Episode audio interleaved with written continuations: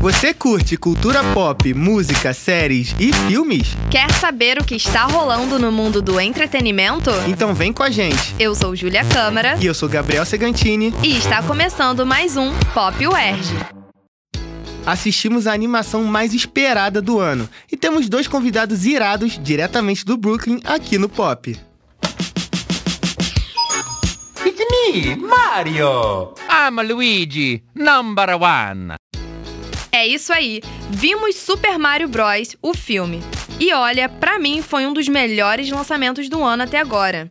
O filme foi inspirado no conhecidíssimo jogo para Nintendo Mario Bros, criado pelo desenvolvedor e designer de jogos eletrônicos Shigeru Miyamoto. E sua primeira aparição foi em 1981, como Jumpman no jogo de arcade Donkey Kong.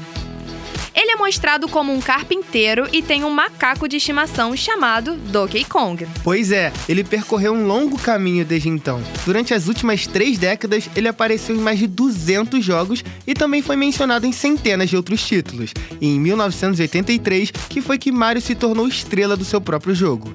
Agora, indo direto ao ponto, eu achei o filme muito engraçado, ele entretém, ele te prende do início ao fim e chega até a quebrar a quarta parede de vez em quando, Júlia. É verdade, Gabriel. Eu vi que você estava bem animado no cinema.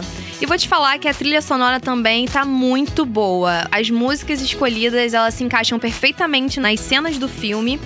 E sem contar que também os efeitos sonoros do jogo estão no filme. E acho que isso foi um elemento que deu um tchan no filme.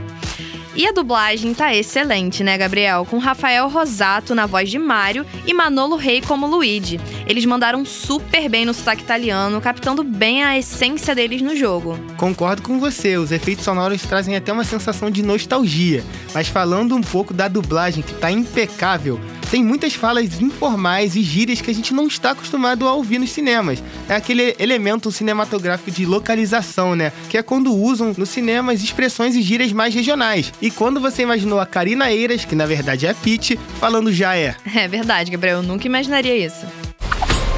Acha que eu conheço todo humano de bigode que usa uma roupa igual a minha e um boné com a primeira letra do nome? conheço não! O Bowser tá chegando.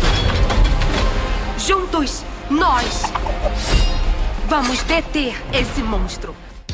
E vou te falar que a animação e cenário também estão impecáveis. Quando a gente tá assistindo o filme, parece que a gente estava vivendo o jogo. E isso foi uma sacada assim, muito boa. E eu acho que foi bem proposital para causar aquela nostalgia.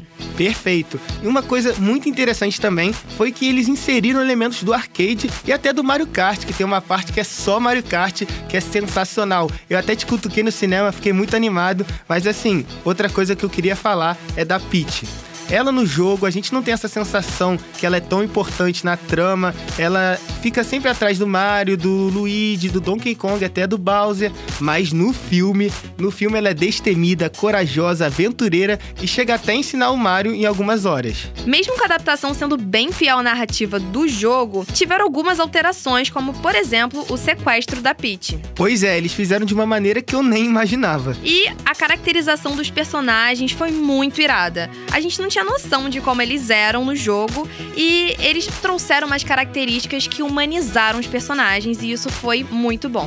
Um bom exemplo disso é o Bowser, que é dublado por Márcio Donde. No filme ele é mais cômico, ele perde o estereótipo de vilão malvado porque ele acompanha essa pegada do filme que é mais humorística, que é mais cômica. Mas no jogo a gente pensa que ele é o malvadão, né? Mas enfim, queria falar também do Luigi. O Luigi no filme, ele é o alívio cômico. Ele é mais desastrado, ele sempre tá acompanhando o Mario, mas tá sempre um pouquinho atrás. E assim como a Peach, a gente não tinha noção no jogo da importância que ele tinha na vida do Mario. Eles estabelecem uma relação de irmandade inacreditável. É verdade, Gabriel. Mas eu discordo um pouco. Eu não acho que o Luigi ele foi tão alívio cômico assim. Eu acho que ele ficou um pouco secundário, mas eu acho que realmente eles trouxeram a importância do Luigi, tanto na vida do Mario quanto no jogo.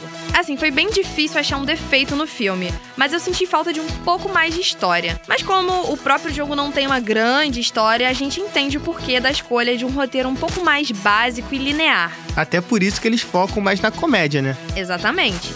E eu queria parabenizar o estúdio Illumination porque, assim, o filme tá muito bem feito. O estúdio vem crescendo cada vez mais nos últimos anos com animações maravilhosas. Pois é, Júlia, o estúdio é responsável pela série de filmes Meu Malvado Favorito, Pets e pelo filme Sing. Mas assim, Júlia, das cabines que eu fui pela Rádio Erge, eu nunca vi uma reação do cinema tão eufórica. Aplausos, risadas o tempo todo e muita animação. E você era uma delas, né, Júlia? É verdade, Gabriel. A gente tava muito animado, né? Super Mario fez parte da nossa infância e eu acredito que de todo mundo que tava lá na sala de cinema. Impossível não ficar animado.